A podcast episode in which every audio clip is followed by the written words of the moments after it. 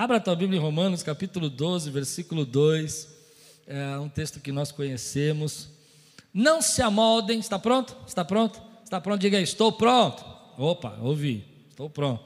Não se amoldem ao padrão deste mundo, mas transforme-se pela renovação da sua mente, para que sejam capazes de experimentar e comprovar a boa, agradável e perfeita vontade de Deus tema de hoje eu quero falar com você sobre transformação em tempos de quarentena. Transformação em tempos de quarentena. Vamos orar? Senhor, fala conosco hoje, traz a tua palavra ao nosso coração. Vem agora, Senhor, e ministra as nossas vidas, de maneira que nós possamos ser alimentados, cuidados e amparados, para que possamos crescer, sermos, Senhor, transformados, segundo a tua palavra em nome de Jesus. Amém. Há uma história, a maioria de nós conhecemos essa história, é muito, muito comum, muito, muito conhecida, que conta que um rapaz estava andando numa, num jardim assim, e de repente aquele garoto de 12, 13 anos de idade, bem bem levado, bem agitado, ele percebeu que havia um casulo, um casulo. Aqueles casulos onde que a lagarta entra para virar a borboleta. E quando ele chegou lá, ele, tava, ele percebeu que naquele casulo já tinha uma, uma abertura. E que dentro daquele casulo tinha uma borboleta tentando sair, tentando abrir o casulo, fazendo força para abrir o casulo. E ele teve uma brilhante ideia. Ele falou assim: sabe de uma coisa? Eu vou ajudar essa essa transformação, eu vou ajudar essa, essa ruptura, esse sair aqui do casulo. E começou a rasgar o casulo para que a borboleta pudesse sair mais rápido. E quando ela saiu, ela caiu no chão, suas asas estavam atrofiadas. Ela não era nem uma largata e nem uma borboleta. Ela estava no meio.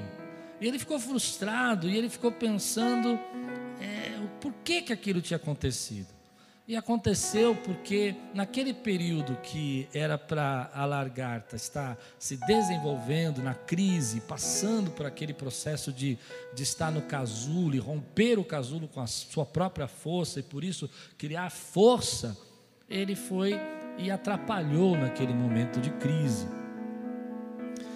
Eu fiquei pensando nisso nesse tempo que nós estamos passando. Esse é o momento que a gente tem vivido uma crise muito grande em várias dimensões. Uma crise de saúde, uma crise emocional, uma crise de efeitos da quarentena dentro das nossas emoções, uma crise também muito profunda que a gente tem sentido já, e algumas pessoas ainda não, mas a grande maioria já está passando, que é uma crise financeira. E essas, esses impactos eu tive uma sensação que é como se nós tivéssemos sido pegos e colocados dentro de um casulo. O casulo é a nossa quarentena, é aquele momento que a gente está passando. A nossa vida ia sendo vivida na rotina, no processo, naquilo que você sonhava em fazer, e de repente a tua escola para, e de repente você não pode mais fazer as coisas que você fazia, o seu trabalho não é mais o mesmo, você está dentro de casa, e, e esse casulo, ele está mexendo com a gente. Nós não somos mais o mesmo, nós não pensamos mais da, da mesma maneira. E aí veio na minha, no meu coração é, é muitas pessoas falando hoje sobre voltar ao que era normal. Voltar ao normal, voltar à normalidade. Escutei muito isso essa semana. E eu fiquei pensando, qual normalidade? De que normalidade nós estamos falando? Qual é o processo que nós estamos vivendo? Por exemplo, a normalidade da lagarta, a normalidade do casulo ou a normalidade da borboleta. O que eu creio é que toda crise gera transformação. E toda transformação em momentos de crise gera crescimento. Quando a gente fala em voltar à normalidade, eu fico pensando qual o normal. O normal, por exemplo, de que ah, você vinha uma vez por semana na igreja, ou por mês. Hum, falei, não podia falar. Desculpa, de culpa. Né? Qual o normal? O normal de que você não tinha tempo para os seus filhos e agora você está com os seus filhos no seu pescoço. E eles vão pensar que o normal é esse, que o melhor normal ele está no seu pescoço. Porque agora você tem tempo para ele. Eu vi muitas pessoas vivendo uma normalidade no passado que não era muito normal. Gente que não tinha tempo para Deus, gente que não tinha tempo para sua família, gente que não tinha tempo para para se cuidar, para pensar nos seus projetos, para pensar na sua vida como uma vida íntegra, completa. Gente que estava é, tão frustrado. Eu acho que você vai se lembrar que no começo do ano eu preguei muito sobre angústia. No final do ano passado, pessoas com muita depressão, muita angústia. Angústia, eu preguei várias vezes, é aquilo que nos faz falta, é a ausência daquilo que nos faz falta. E essa é a mentalidade do normal do passado, que no passado, há dois meses atrás, o normal é a gente nunca ter o bastante, a gente nunca ter o suficiente a gente nunca ter paz, porque a gente sempre tem que estar buscando uma coisa a mais, sempre está querendo algo novo, algo maior, algo melhor. Esse normal do passado não é o normal que eu quero voltar, não. Eu quero que esse processo de Deus, essa entrada no, no casulo, faça o que a Bíblia diz, provoque uma transformação, uma renovação na nossa mente. É, e essa é a pergunta que eu quero fazer para você, porque eu estou me fazendo essa pergunta: o que Deus vai usar esse momento para transformar você, para transformar a sua mente, para renovar você? O que Deus vai falar com você nesse tempo para que a sua vida seja transformada? Essa é a pergunta, querido. Ah, você precisa dar glória a Deus porque você está passando por esse processo, a gente já está na metade do furacão, de acordo com as pesquisas aí, mais um mês, um mês e pouco, a gente vai estar passando por tudo isso, mas esse é o momento de você olhar para a tua vida, e é assim que eu me pergunto: é, se há coisas que precisam ser transformadas nesse período que eu estou no casulo, porque eu não quero voltar no normal da lagarta, eu quero voltar no normal das asas que voam com asas como águia, das asas da borboleta que sai e entra numa outra dimensão de vida, espiritualidade, de compromisso, de realidade, de família, de filhos, de saúde, um novo normal. Um normal que foi transformado por uma mente que foi renovada, uma mente que foi renovada. E para isso acontecer, você precisa deixar o processo do casulo acontecer na tua vida. Onde você começa a olhar e começa a perceber que há coisas e situações da sua vida que não era normal e que você adequou, pensou como normalidade, mas que agora você pode viver. O que, que eu estou falando? É, é, daquelas pessoas, por exemplo, que achavam normal não ter tempo para as coisas de Deus, ou achavam normal não cumprir um propósito ao Senhor, ou achavam normal não ter tempo para os seus filhos. Eu vi uma vez um pastor falando que os filhos dele cresceram e ele nem conhecia os filhos. E de repente ele olhou para a sala e viu uma moça entrando e falou: Quem é essa moça? que forte isso, né? Eu achei forte demais. Ele não sabia que a filha tinha crescido, porque no normal dele não era ter tempo. E agora eu vejo o meu vizinho lá todo dia gritando: João, João, sai daqui, João, vem aqui. E agora o normal do João é ter o pai dele lá. E agora fica difícil para o João. Como é que o João vai viver agora quando o pai voltar na rotina que não era a rotina que, que ele tinha antes?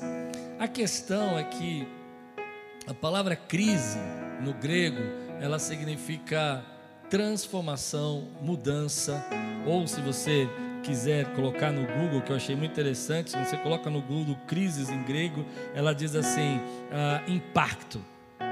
Impacto mudança de é, é, momento de mudança ou impacto.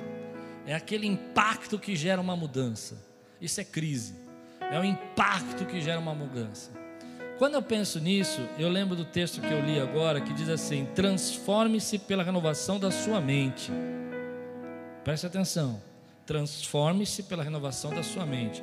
Todas as crises, todo o impacto, toda a mudança, aquele momento de mudança que eu vivi na minha vida, que você viveu, trouxe transformação se você deixar a sua mente ser renovada. Para que sejam capazes, olha que diz, transforme-se pela renovação da sua mente, para que sejam capazes de experimentar e comprovar a boa, a boa, agradável agradável e perfeita vontade de Deus. Crise traz impacto, crise traz transformação. Eu me lembro alguns anos atrás, dando um exemplo pessoal, se você me permite, onde eu passei um momento de muita crise financeira. E eu me lembro que na época nós éramos sócios de um clube, eu tive que cancelar o clube. houve dias que nós não tínhamos é, recursos para sair e jantar fora. Eu me lembro que foi um, muito, um período muito difícil financeiramente. Mas o estranho desse período é que ele trouxe uma mudança na minha forma de pensar, na minha maneira de ser, que não teria acontecido se eu não tivesse passado por aquele período. Uma das coisas que mudou naquele período para mim, que foi muito interessante, é que eu entrei em contato com a natureza. Olha que coisa engraçada. Eu morava do lado de dois parques, mas eu nunca tinha ido naquele parque. E o parque era de graça. Mas como eu tive que cancelar o clube, olha que interessante, né? Eu fui procurar um lugar para caminhar. E aí comecei a ver a natureza, comecei a orar, comecei a buscar a presença de Deus. E foi o momento que eu mais estudei a Bíblia, mais estudei a Bíblia. Eu me lembro que eu levava minhas filhas para a escola. Olha que momento, não tinha, não tinha, não tinha o que fazer assim financeiramente, não tinha recurso. E eu começava a orar ali, deixava minha filha na escola, ela, ela estudava do lado do parque, e naquela crise, naquele impacto que eu estava passando, eu não queria voltar para casa, porque ficar dentro de casa era, era pesado, não tinha muito o que fazer, estava é, difícil. E aí eu ia para aquele parque, pegava uma. Era interessante, porque olha, a, a, eu viajava, eu, eu, ungia uma. Eu sei, eu sou meio doido, vai, me, me perdoa, você me ama assim mesmo. Eu joguei óleo assim ao redor de uma mesa no parque. Acredita nisso? Orei e disse assim: a partir de agora, pirado, irmão, estava doidão, na crise. Na crise você fica com sangue nos olhos, você fica nervoso, né? Eu, eu ungi aquela cadeira, aquela mesa e falei assim: a partir de agora, esse lugar, essa mesa vai ser a minha sala de estudo. E aí eu ia com uma mochilinha, com dois, três livros é, da Bíblia, teologia, a Bíblia, é, caderno nem levava computador nem nada, porque naquela época hum, a Wi-Fi não, era, não tinha esse negócio todo de 3G, essas coisas todas.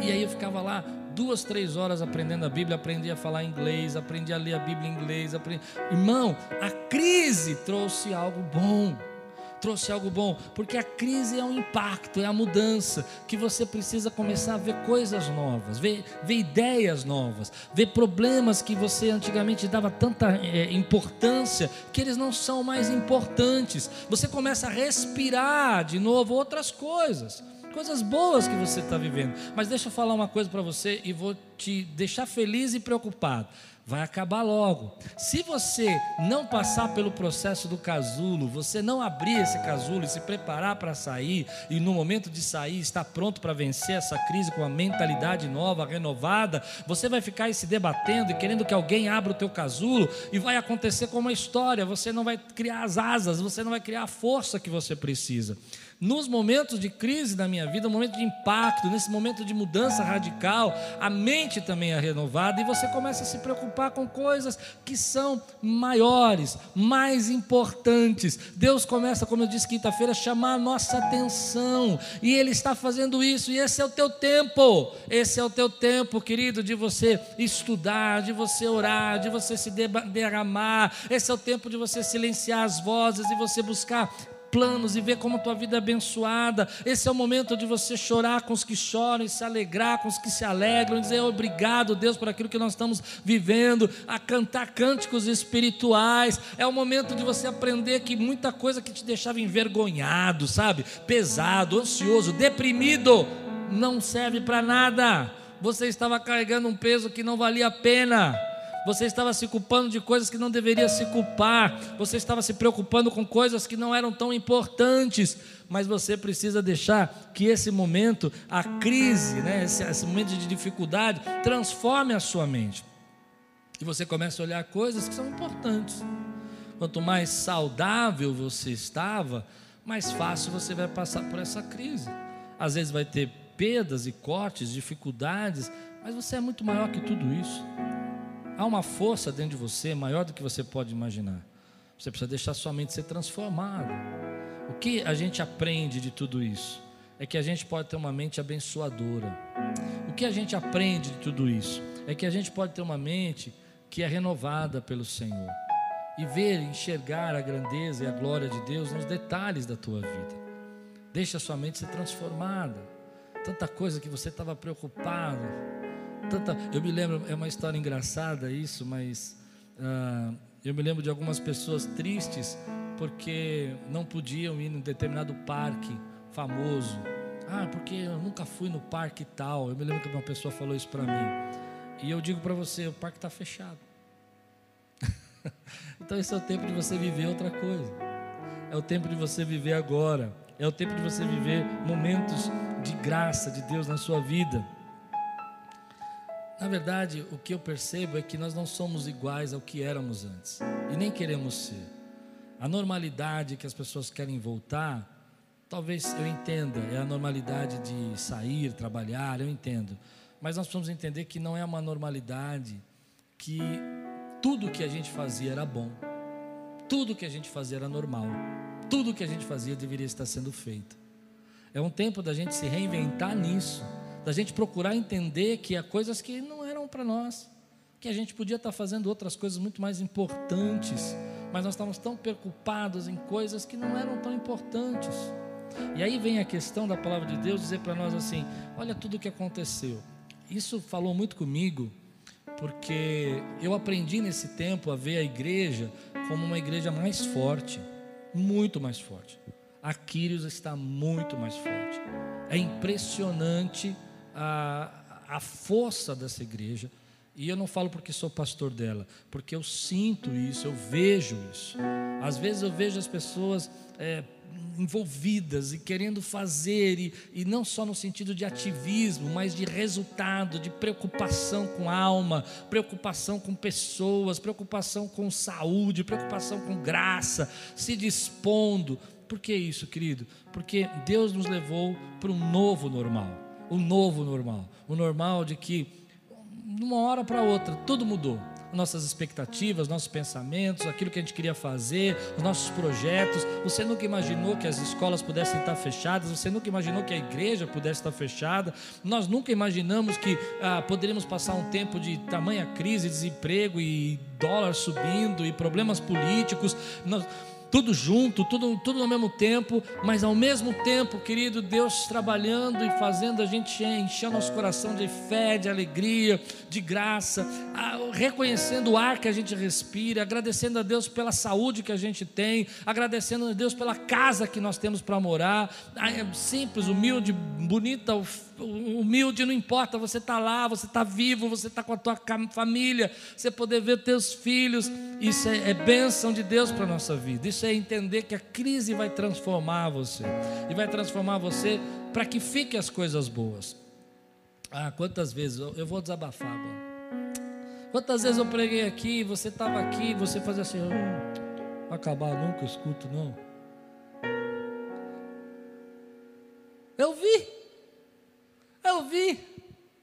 Ou, por exemplo, você estava sendo abençoado. Eu me lembro quantas vezes eu conversei com irmãos aqui da igreja e eles estavam sendo abençoados, estavam tendo condição de pagar suas contas, estavam tendo seu, seu salário, e no final da conversa, é, mas a minha vida não muda, que adianta buscar a Deus? Você acredita que eu vi isso muitas vezes? Acredita? E aí você começa a perceber que esse normal é o normal de que nunca é o bastante, e Deus fala para você: Olha as estrelas do céu, olha aquilo que eu tenho criado, olha a minha bênção na tua vida. Olha, se eu tivesse que definir, um pastor nos Estados Unidos definiu assim, eu vou, vou copiá-lo agora. Se eu tivesse que definir o espírito da nossa geração, é esse: nunca é o bastante, nunca é o bastante. Deus está arrancando isso de nós. É isso que era normal para nós.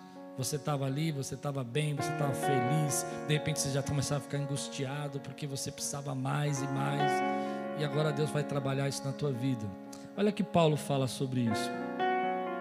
Paulo vai dar um exemplo da igreja em 1 Coríntios, capítulo 3, versículo 10 a 15. 3, 10 a 15. Abra comigo aí. 1 Coríntios 3, 10 a 15. Diz assim: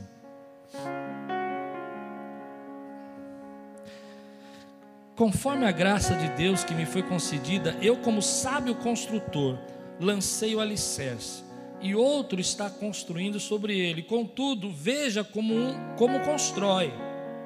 Note que Paulo está dizendo. Eu lancei o alicerce, e outro está construindo, mas veja como constrói. Porque ninguém pode colocar outro alicerce além do que já está posto, que é Jesus Cristo. Se alguém constrói sobre esse alicerce, usando ouro, prata, pedras preciosas, madeira, feno ou palha, sua obra será mostrada, porque o dia trará a luz, pois será revelada pelo fogo que provará a qualidade da obra de cada um. Vou repetir: pois será revelada pelo fogo que provará a qualidade da obra de cada um. Se o que alguém construi permanecer, esse receberá recompensa. Se que alguém construir se queimar, esse sofrerá prejuízo. Contudo, será salvo como alguém que escapa através do fogo. Eu quero ensinar isso a você. Paulo está falando da igreja aqui, mas ele está falando de uma dimensão interessante, que é justamente isso que eu estou querendo pregar. Ele está dizendo que ah, havia um fundamento que é Cristo Jesus na igreja, mas algumas pessoas estavam colocando é, fazendo a construção em cima desse alicerce com materiais que não eram adequados, que não eram materiais duradouros. E falando da igreja, ele estava dizendo a respeito de pessoas que estavam querendo colocar outro fundamento, ou pior, é, colocando ideias e pensamentos que não eram da palavra de Deus. Isso é uma palavra interessante para nós no dia de hoje, porque uma das coisas que eu sempre valorizei e aí você sabe disso, você é minha ovelha, que Aquiles pensa isso, é que nós somos uma igreja grande, mas que tem uma família, que somos uma igreja que mantém essa qualidade de casa, de família, de irmãos, irmãs. Paguei preço por isso, paguei preço por isso. Mas hoje eu vejo que essa foi o adorno, as pedras preciosas, que quando veio tudo isso, tudo isso ah, não queimou, as pessoas estavam juntas, estavam buscando servir a Deus, e isso eu louvo a Deus por isso. Embora muitas pessoas às vezes acabam indo para outras igrejas porque elas são mais bonitas, elas têm mais recursos audiovisuais, elas têm mais luz, ou ela é uma igreja é, mais é, bacana em alguma coisa, moderna. Eu não vou dizer que é igreja de grife, que vocês ficam ofendidos, então vou falar uma igreja mais da moda. Mas aí me fez pensar que a igreja do Senhor é a igreja que que está junto, que está unida, que está buscando a presença de Deus, e você precisa fazer parte disso. Mas colocando agora dentro do texto a, a visão do, da, dessa ilustração que Paulo está dizendo, eu acredito que nós estamos vendo esse tempo, onde muitos de nós estamos construindo a nossa vida e não estamos percebendo o material que nós estamos usando. Que tipo de material você estava usando para a sua vida? Que tipo de importância você estava dando para algumas coisas que não tinha tanto valor? O que é palha ali? O que, que é pedra, o que, que é madeira. Olha que interessante. Às vezes a gente estava dando preocupado com tanta coisa, com tanta ansiedade, com tanta frustração, tanta depressão, tanta tristeza, e a gente não percebe que isso tudo era porque nós estávamos fundamentando a nossa vida em palha e madeira e não naquilo que é precioso, naquilo que é duradouro, aquilo que Deus vai fazer as coisas acontecer na sua vida aquilo que realmente importa, que é a tua vida espiritual, que é a tua família, que é os teus irmãos para se abraçar, que é a tua igreja que está apoiando você, que está orando por você e você orando pelas pessoas, que é essa comunidade espiritual que crê que um dia Cristo Jesus vai voltar e que esse é um sinal, é um, é um drops, como eu falei na primeira vez, é um momento assim, é uma, é, um, é uma pílula para que você abra os olhos, acorde e que você comece a perceber que a palavra de Deus é verdadeira, que você comece a entender que você foi lavado pelo sangue do Cordeiro, que você comece a perceber que você faz parte da família de Deus, que você tem propósito, você tem chamado, que Deus quer usar você. Esse é o momento, querido, de olhar e, e, e perceber que nesse novo novo que está surgindo, que as pessoas vão dizer para nós, a palha vai ser consumida, a madeira vai ser consumida, as coisas que não são importantes vão ser levadas, deixe queimar. Deixe queimar, porque vai ficar aquilo que realmente importa para a nossa vida, aquilo que realmente importa para aquilo que Deus tem para fazer para nós. E em nós. Em nós. Isso é muito forte para mim. Essa semana eu pensei muito nesse versículo, porque vem no meu coração que muita coisa que, que é palha precisa ir. Precisa ir. Precisa ir, querido. Precisa queimar. É o teu casulo é a tua transformação. Eu volto a dar esse exemplo desse momento da minha vida. Ah, meu querido, como eu me preocupava naquela época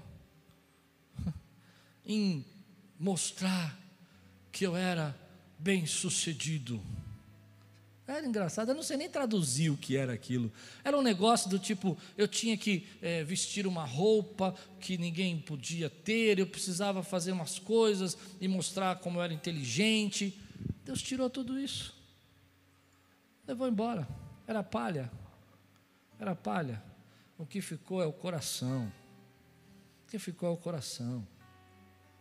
O que ficou é a presença dEle, é o desejo de servi-lo, de amá-lo de dizer que Ele é verdadeiro, que aonde estaríamos nós, se não fossem as palavras de vida eterna dEle?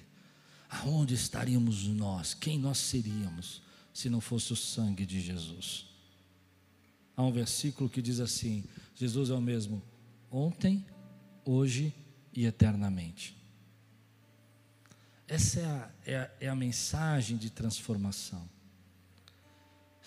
Ele operou ontem, ele opera hoje e vai operar eternamente. Enquanto você está preocupado com palha, Deus está falando para você: eu vou transformar a sua vida em pedras preciosas, em coisas que não se consomem pelo fogo, porque eu tenho um compromisso com você eterno. Eterno. Aí você diz, mas pastor, está doendo, dói. Está doendo, mas é difícil. É difícil. Mas quando isso tudo é queimado, você fica com os valores que são importantes. Valores que são importantes.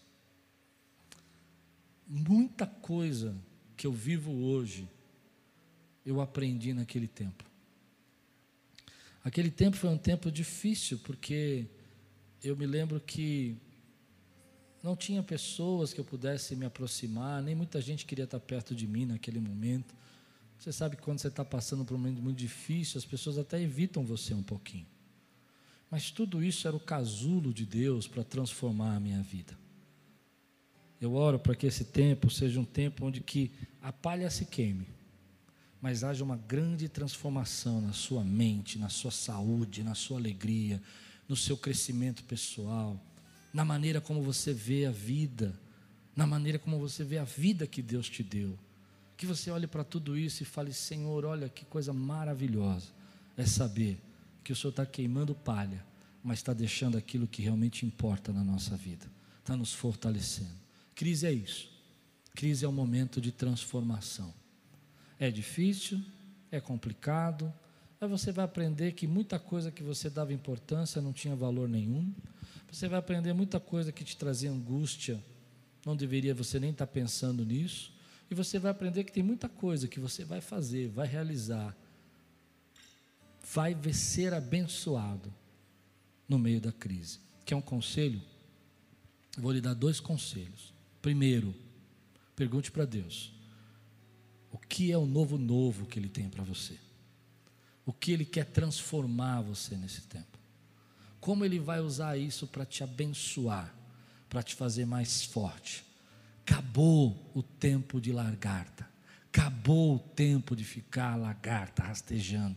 Você vai sair desse casulo voando, voando nas asas do Senhor, voando nas asas do Espírito, voando na presença de Deus. Esse é o meu desejo, que haja um grande avivamento nessa igreja. Um avivamento não no sentido de, de, de, de falar, mas no sentido de amar um avivamento de amor, um avivamento de profundidade, de graça, não de julgar o próximo, não de acusar, não de religiosidade, mas um avivamento de conexão com o Espírito Santo de Deus. Você não vai sair dessa quarentena igual, vai sair melhor vai sair mais abençoado, mais cheio de fé, mais cheio de autoridade. Eu tenho orado para que depois dessa quarentena eu saia, eu saia dela um pouco mais dominante.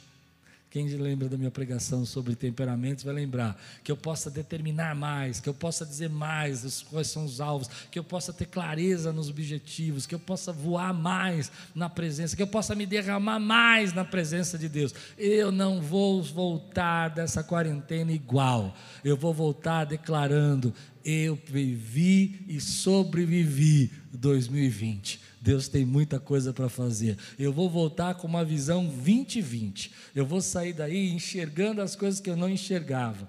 Eu vou ver as coisas que Deus vai fazer ainda que eu não podia ver. Não sei como, não sei de que maneira, não sei qual é a estratégia, mas eu não volto como lagarta. Eu volto cheio da presença do Espírito Santo, volto derramado na presença dele, mais, mais do que já era, mais do que já tinha vivido. Volto focado naquilo que é o propósito de Deus, porque eu sei que o meu Senhor em breve voltará. Hoje é ceia, Maranata, que venha o Senhor Jesus, que você possa agora ser transformado, possa entender que você passou por tudo isso e é mais forte que você imagina. Vou terminar assim. Qual é o meu segundo conselho? Meu primeiro conselho é esse: você não vai voltar no seu normal, você vai voltar no sobrenatural. Você não vai voltar naquilo que você acha que era igual. Não, muitas estratégias novas Deus está nos dando que eu gostaria de manter. Coisa incrível aconteceu segunda-feira, uma reunião de líderes e voluntários com mais computadores ligados do que presencialmente. Bateu mais. Eu não sei, isso pode ser uma estratégia. Projetos que a gente pode criar a unidade da igreja, querido, junto aqui, fazendo projetos sociais, tem sido maravilhoso. Deus despertando o coração. Deus falando: Ei, você tem, tem um tempo para mim. Gente que dizia para mim assim, e eu vou ser bem sincero, eu não quero ser ofensivo, mas eu vou ser minha cara, essa é minha cara, você me conhece. Gente que vinha uma vez por mês na igreja e falou assim: Ah, eu não estou morrendo de saudade da igreja. Que bênção! Que agora você vai vir para ser voluntário, você vai vir para trabalhar, para fazer algo novo. Aleluia! Deus está nos transformando, renovando a nossa mente, nos despertando para o Apocalipse. Já disse, tome cuidado. Quem está assistindo meu estúdio Apocalipse já ouviu falar isso várias vezes. Cuidado com esses sites sensacionalistas, tome cuidado. Mas a Bíblia está se cumprindo, amém, meu irmão, porque ela é verdadeira ela é verdadeira. E você é o escolhido. Você é um chamado e escolhido. Esse é o tempo que Deus está nos dando para dizer: renove a sua mente. Seja transformado para conhecer a perfeita, a boa, agradável vontade de Deus. Você recebe essa palavra hoje na sua vida?